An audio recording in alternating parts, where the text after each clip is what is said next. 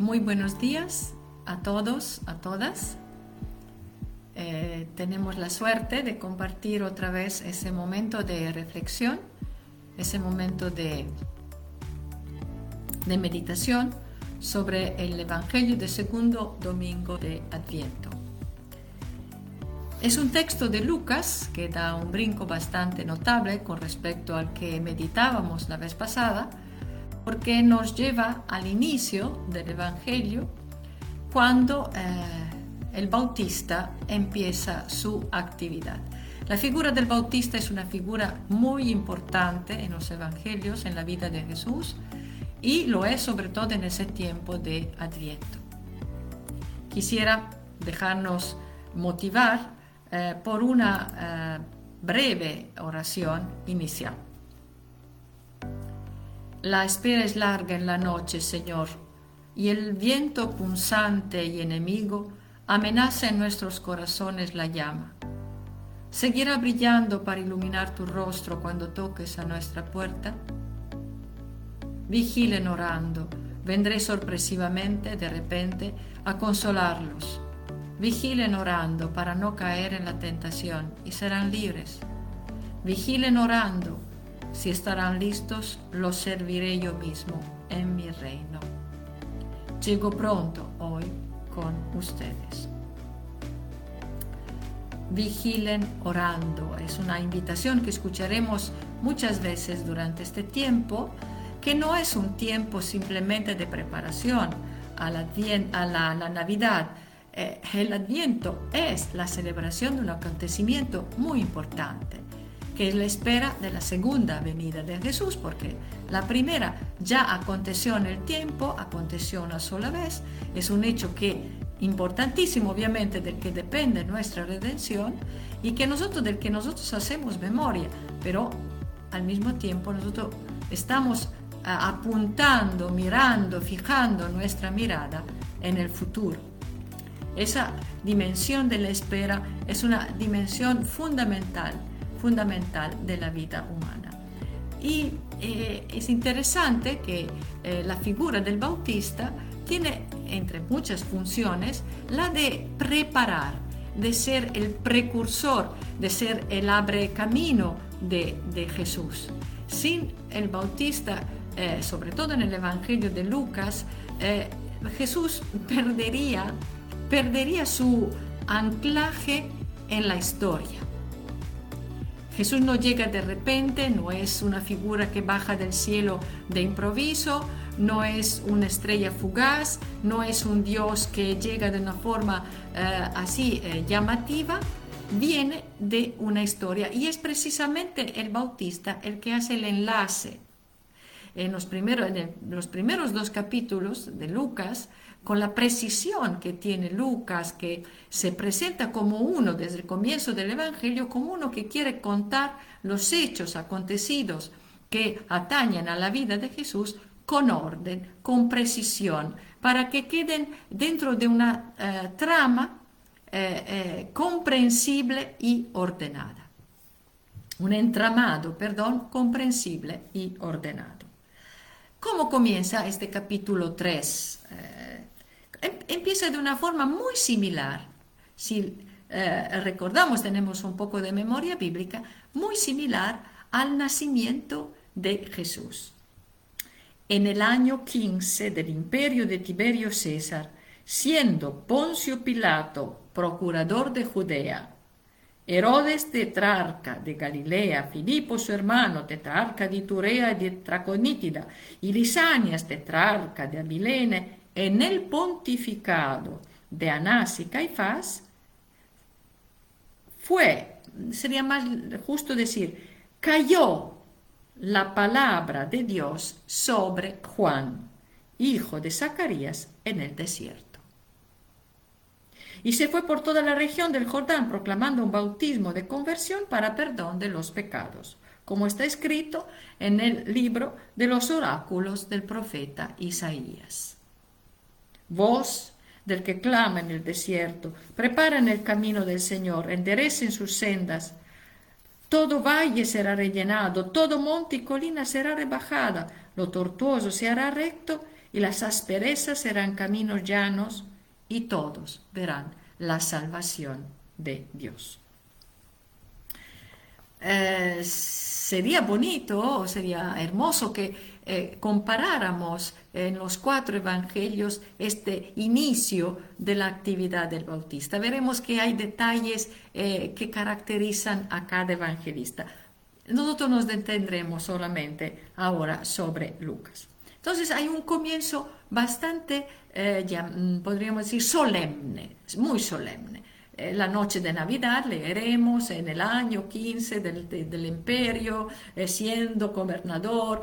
Eh, Lucas tiene la, tiene la necesidad de preparar este encuadre histórico para demostrar algo que es muy, muy fundamental. Como decíamos, Jesús nace dentro de la historia, es una historia, tiene una historia como cualquier mortal, como cualquier persona, nace en un lugar determinado, en un tiempo determinado, y no en cualquier tiempo y no en cualquier lugar. Estos personajes eh, del que se hace la lista al comienzo nos resultan un tanto, puede ser un tanto desconocidos.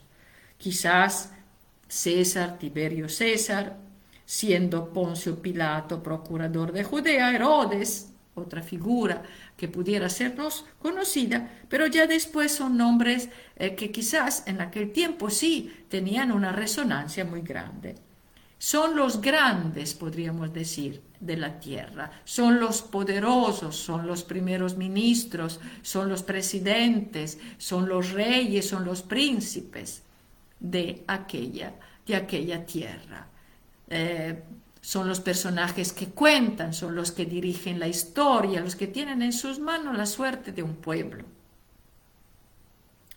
Hay también los sumos sacerdotes, Anás y Caifás. Bien, a este, a este comienzo así grandioso de estos personajes, como podremos imaginar como un cortejo, que, eh, eh, una procesión de nombres famosos, eh, imagínese eh, eh, el contraste que sabe, crear Lucas con toda esta magnificencia. El contraste es con un desierto, con un lugar periférico. El desierto es un lugar que no tiene mucha importancia, donde no hay vida, donde o es extremadamente difícil vivir porque falta agua, porque no se puede trabajar, porque la tierra no produce fruto, desierto con toda la eh, polisemía que tiene, con la cantidad de significado, pero seguramente si se pone cerca de estos personajes, eh, eh, no son, el desierto es una tierra de nadie, es una tierra sin importancia, una tierra marginal, una tierra periférica donde ningún rey, ningún personaje importante de la política o de la religión quisiera vivir. Juan, hijo de Zacarías.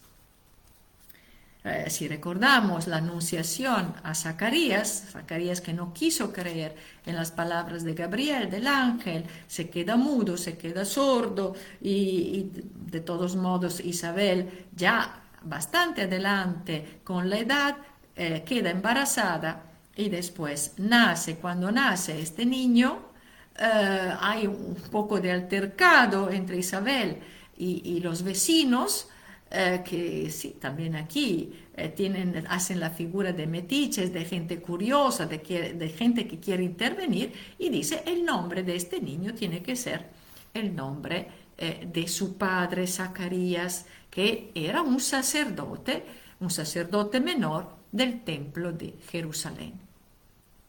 Entonces interviene, interviene Isabel y dice no, no, no se va a llamar Ben Zacarías, que hubiera tenido que ser así su nombre, el hijo de Zacarías, Ben Zacarías, se va a llamar Juan, porque este era el nombre que el ángel había revelado a Zacarías, al, al incrédulo Zacarías, interviene ella y dice no, se debe de llamar y sabemos que Juan quiere decir gracia de Dios.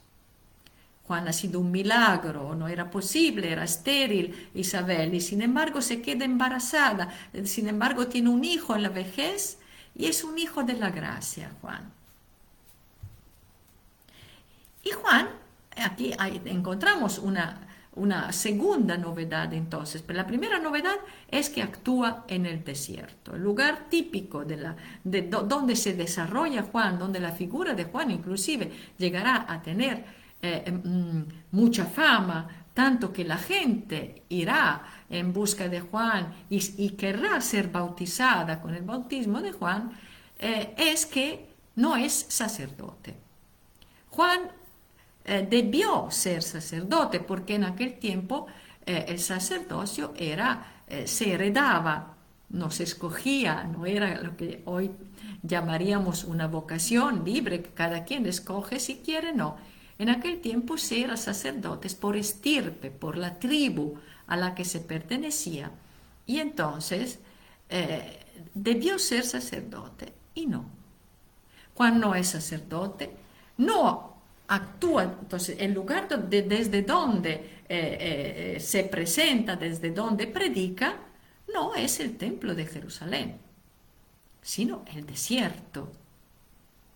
Ahora, entendemos que es una opción eh, bastante chocante o por lo menos cuestionadora, porque ¿por qué escoge justamente el desierto ¿Quién es alguien que, que quisiera tener éxito o ser conocido o que su mensaje fuera conocido y escoja justamente un lugar deshabitado o, como es el desierto?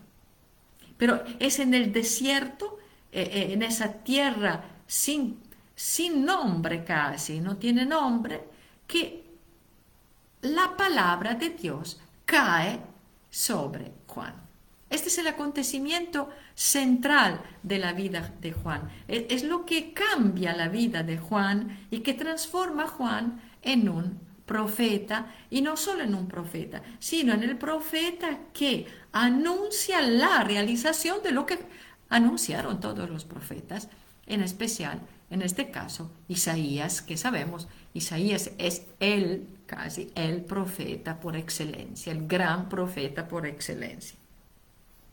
Entonces, quedémonos en este contraste de eh, gente famosa en la política, en la religión, los que tenían en sus manos buena parte del destino del mundo, este, estos quedan hechos a un lado, quedan en la penumbra. No son ellos los que hacen la historia principalmente en el Evangelio. Ellos acaban siendo personajes menores, secundarios como si fueran simplemente eh, eh, eh, imágenes pasajeras.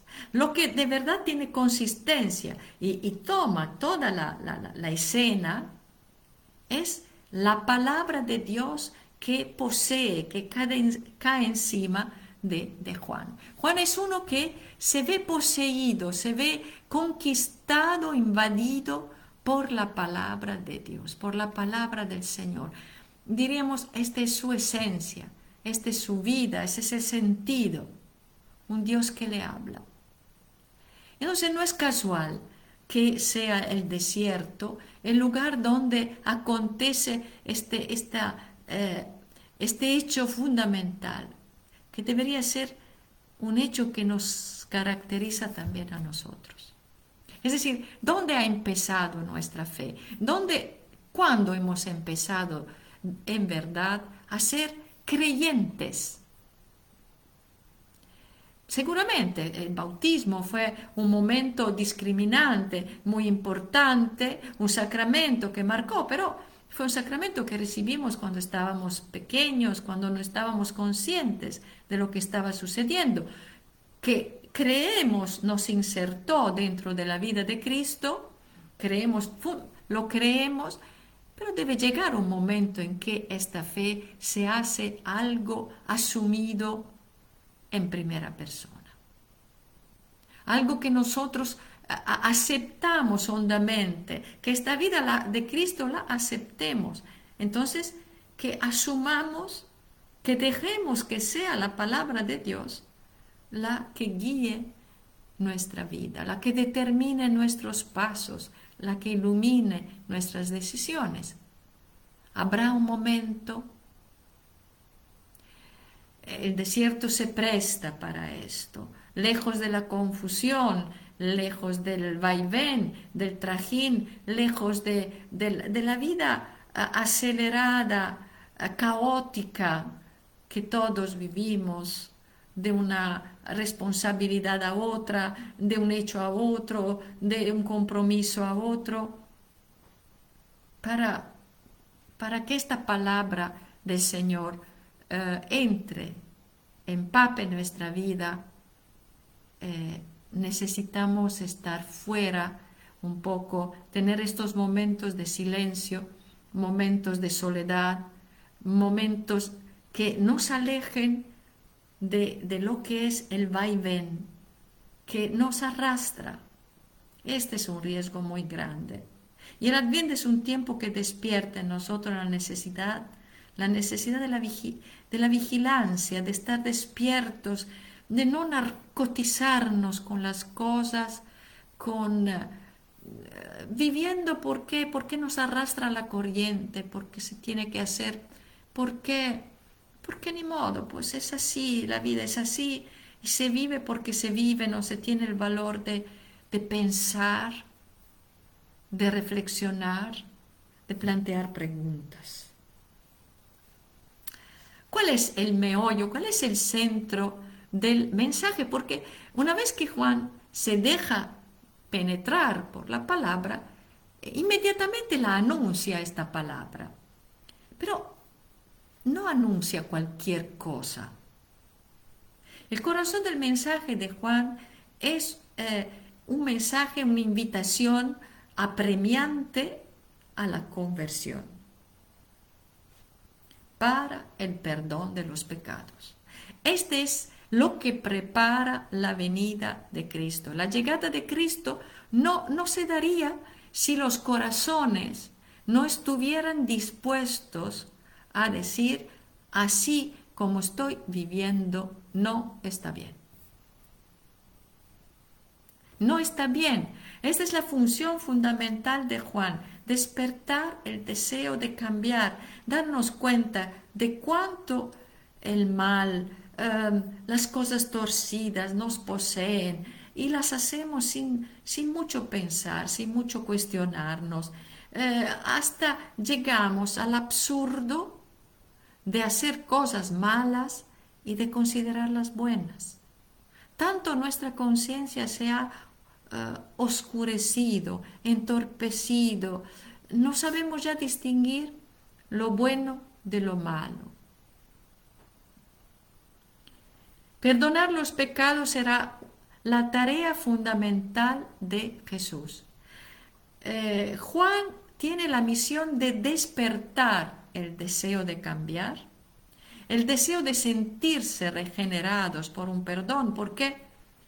Porque el mal que a veces nos domina y que domina la tierra, que domina la historia, es tan grande, ha llegado a tal magnitud que nosotros con nuestras fuerzas no logramos, no logramos vencerlo, no, no logramos invertir esta este camino, esta ruta eh, destructora que ha tomado, eh, esta dirección destructora que ha tomado la humanidad.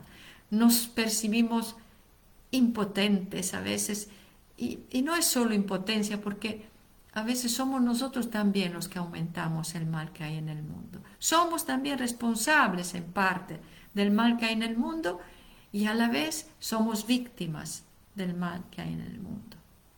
¿Cuántas víctimas, cuántas personas, pues solo porque han nacido más pobres o solo porque han tenido que huir de, una guerra, que han tenido que ir en busca de un mejor trabajo, se encuentran migrando, cambiando de, país, eh, se, hayan sometidos a cualquier violencia, a cualquier eh, atropello?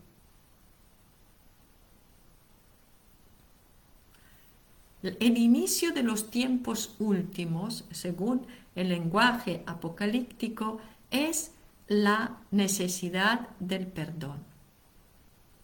Este es un rasgo muy bello eh, de Jesús, muy importante, que marca un parteaguas eh, en la historia. ¿Por qué? Porque no habrá solo un juicio final donde tendremos que, ante el cual tendremos que comparecer todos, dando razón de nuestra vida. Y quién sabe cómo saldremos de este juicio. Jesús ofrece una oportunidad para llegar ante este momento, ante este regreso del Hijo del Hombre, ante este último tiempo de la historia, en que sea, todo se acabará perdonados.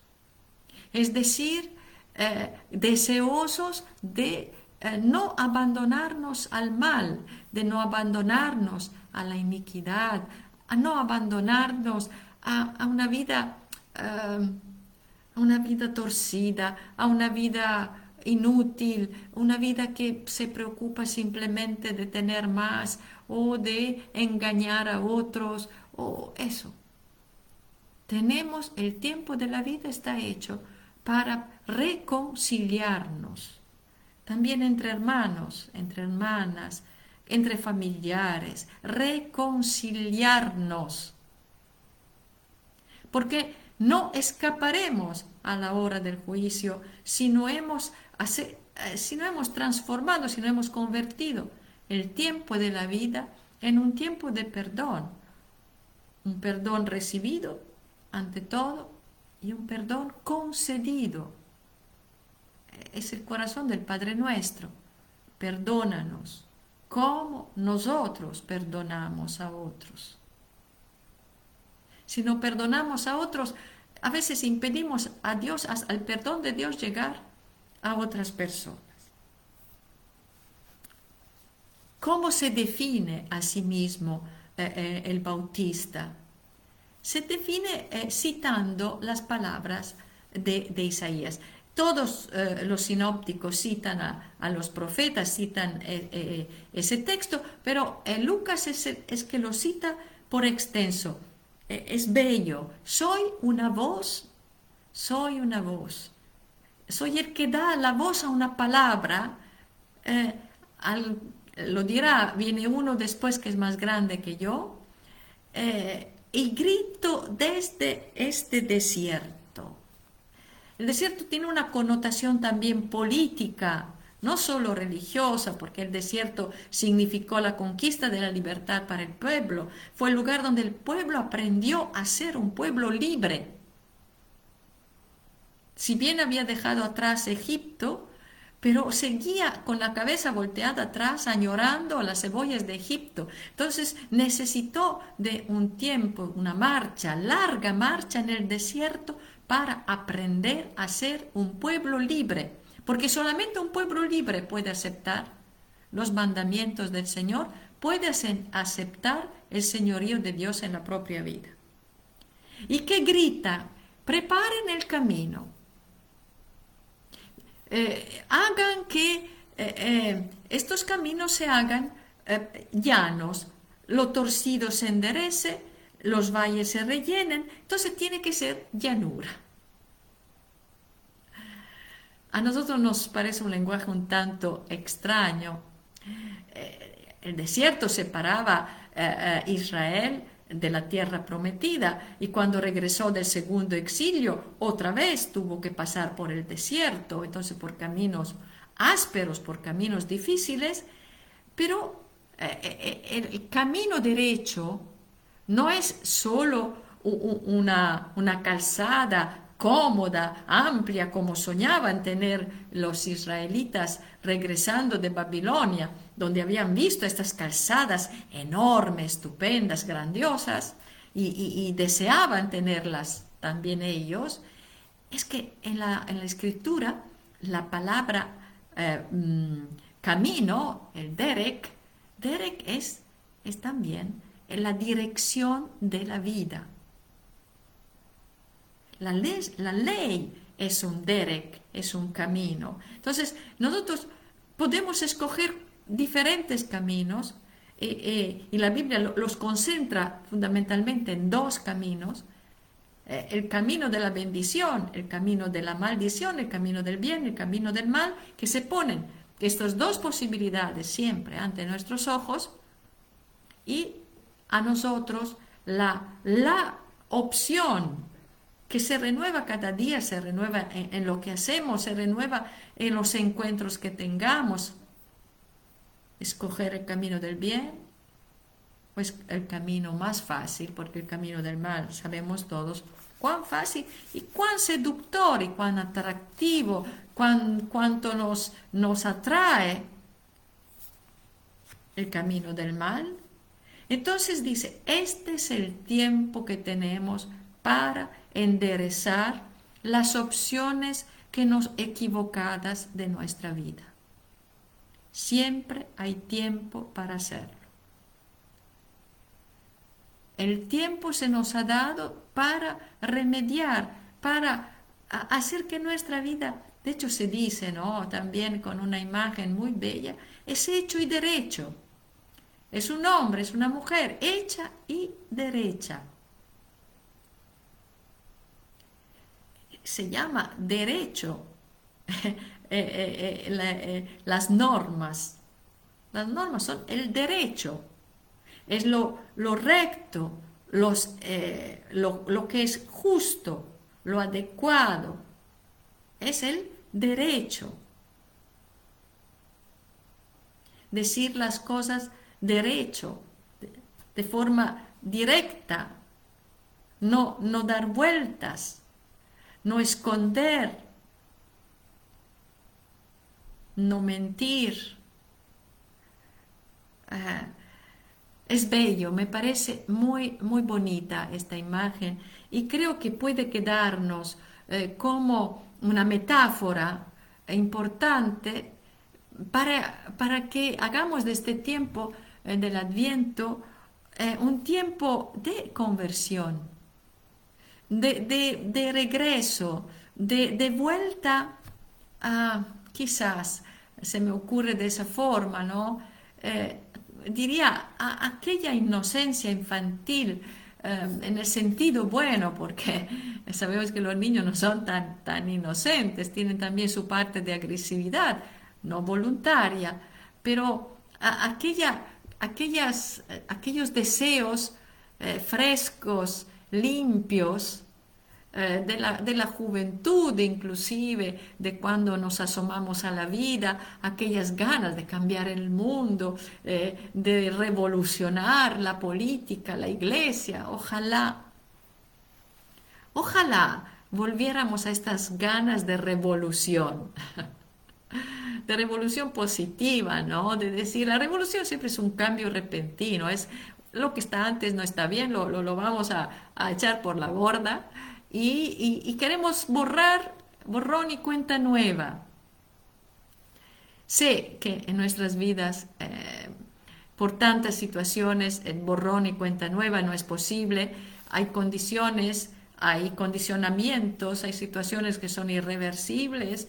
Eh, quizás estoy pensando en una un divorcio, eh, una pérdida importante de una persona querida, un trabajo perdido, un cambio de lugar, lo que fuere, son situaciones que no podemos eh, eh, volver atrás, pero podemos reconquistar, yo creo que sí, e-, ese deseo, este entusiasmo, esa pasión, apasionarnos de nuevo por querer cambiar algo sea ya sea en nuestra vida, en las costumbres malas que tenemos, que ya las hemos dado por asentadas, casi resignándonos, en nuestra familia, el no saludarnos, el tratarnos mal, eh, eh, el dirigirnos unos a otros de una forma violenta, agresiva, podemos cambiar algo.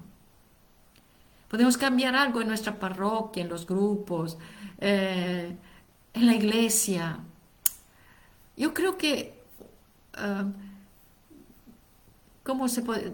Aventar la toalla, como se suele decir, resignarnos a, que las cosas sigan, porque al cabo, al fin y al cabo, ¿para qué? No tiene caso. Creo que este, esta rendición esta rendición empeora nuestra vida, empeora la vida del mundo y acaba con dar una mano a la iniquidad, a la injusticia y al mal. Eh, vigilar es sinónimo, se puede conjugar también con el verbo resistir.